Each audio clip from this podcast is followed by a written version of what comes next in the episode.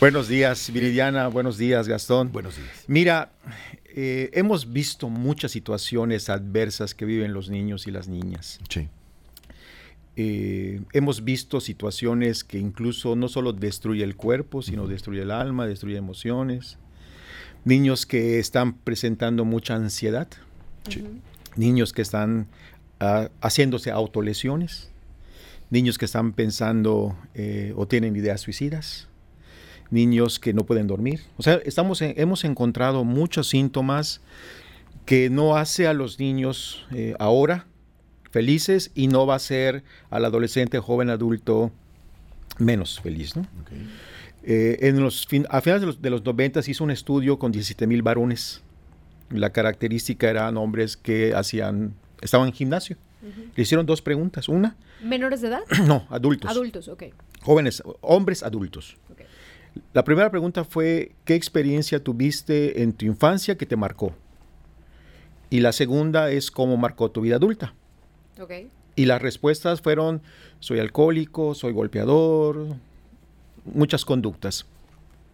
¿Qué experiencias encontraron? De, de esta encuesta salieron 10 experiencias adversas de vida. Niños testigos de violencia doméstica, niños con niños niñas con mamá o papá en la cárcel, niños, niñas con papá o mamá ausente, sea por abandono, sea por muerte, sea por suicidio, niños con papá con algún trastorno mental, esquizofrenia, depresión, etc. Niños que fueron abusados sexualmente, niños que fueron maltratados físicamente. Entonces, todas esas experiencias adversas eh, hemos encontrado que sí, cuando menos en Yucatán, está generando eh, síntomas y conductas. Em, estamos encontrando niños que están siendo agresivos con otros niños. Y el niño que es agresivo con otro niño no es porque sea malo. Hablo de niños 6, 7, 8. No es porque sea malo, sino hay tanto dolor adentro que está haciendo que una forma de sacar ese dolor adentro sea agrediendo. Los adultos, cuando tenemos algo, podemos buscar muchas maneras de, de cómo sacar esto que hay aquí adentro. Un niño no.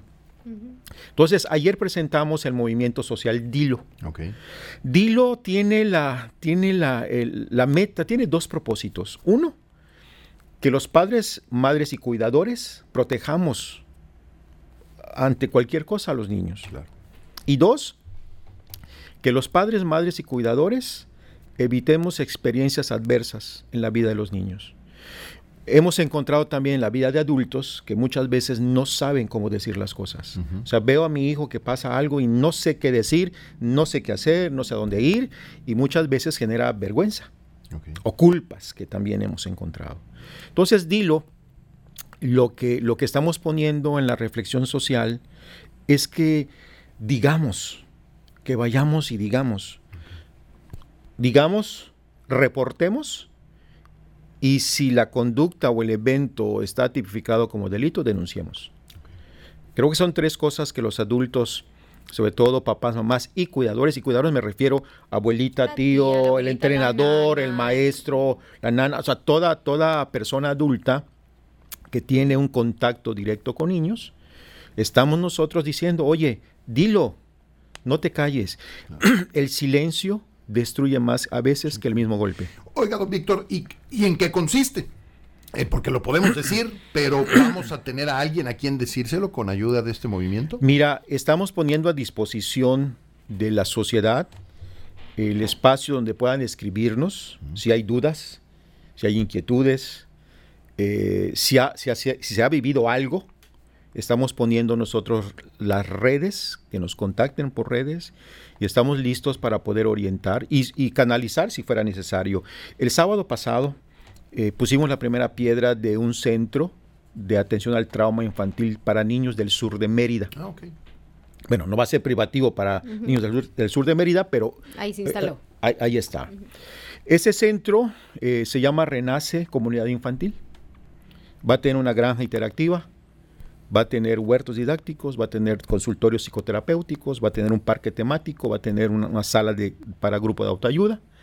Y lo que nosotros queremos con Renace, que va empatado con Dilo, es que estos niños que tengan alguna circunstancia como las que mencioné hace un momentito, puedan tener un centro donde puedan ir y trabajar estos síntomas y trabajar esas experiencias adversas. Entonces, no solo estamos como diciendo ve y dilo, sino estamos nosotros poniendo a disposición, bueno, esperemos que en el primer semestre de 2024 ya esté todo listo el, centro, eh, y que podamos ser eh, no solamente como la opción reflexiva, sino también la opción de atención. Eso es lo que estamos buscando como Hogares Maná y obviamente estamos haciendo las alianzas necesarias. La infancia en Yucatán está sufriendo mucho. En mi opinión, eh, creo que siete de cada diez niños está viviendo una experiencia adversa que le está poniendo en una situación muy difícil. Entonces estamos aquí para, y agradezco mucho de verdad, porque, porque una, una, una forma de que la sociedad pueda saber es a través de los medios de comunicación. Eh, Ustedes llegan a todos lados. Muchísimas gracias. El, menor de, el menor de edad eh, siempre había sido como asumido, como que no le pasa nada, como que todo está bien, por, por las mismas limitantes de comunicación que puede llegar a tener. ¿Siempre ha existido esto o simplemente hoy y hoy solo lo estamos viendo o hay condiciones que han generado una mayor incidencia de esto? Mira, me parece que siempre ha existido, pero también me parece que pandemia Pandemia abrió otro, otro, otro mundo emocional, no solo de los niños, sino también de los adultos. Pero también han habido más conductas adultas adversas a los niños. Por ejemplo, el consumo de pornografía es impresionante el consumo de pornografía. Daba un dato el, Consejo de Seguridad del país que en el 2000, del 2019 al 2021, las denuncias por incesto y pornografía aumentaron un 200%. Wow. Entonces eso quiere decir que muchos adultos erotizados de manera insana están usando cuerpos de niños, mayoritariamente, ¿no? Entonces, eh, si no paramos esas, esas conductas adversas van a generar experiencias adversas. ¿Perdón? Además hay que castigarlas. Hay, que penalizarlo. Hay, que hay, hay, mucha, hay muchas lagunas eh, en cuestión. De, hecho, Dilo también estamos generando o tratamos y espero que lo logremos, que generemos iniciativas de reforma de ley. Por ejemplo, a, nivel nacional, solo por dar un ejemplo, el Código Nacional de Procedimientos eh, tiene que la primera declaración de la víctima, sobre todo si es menor de edad, sirva para todo el proceso, para no tener que estar pasando una y revisando, ¿no?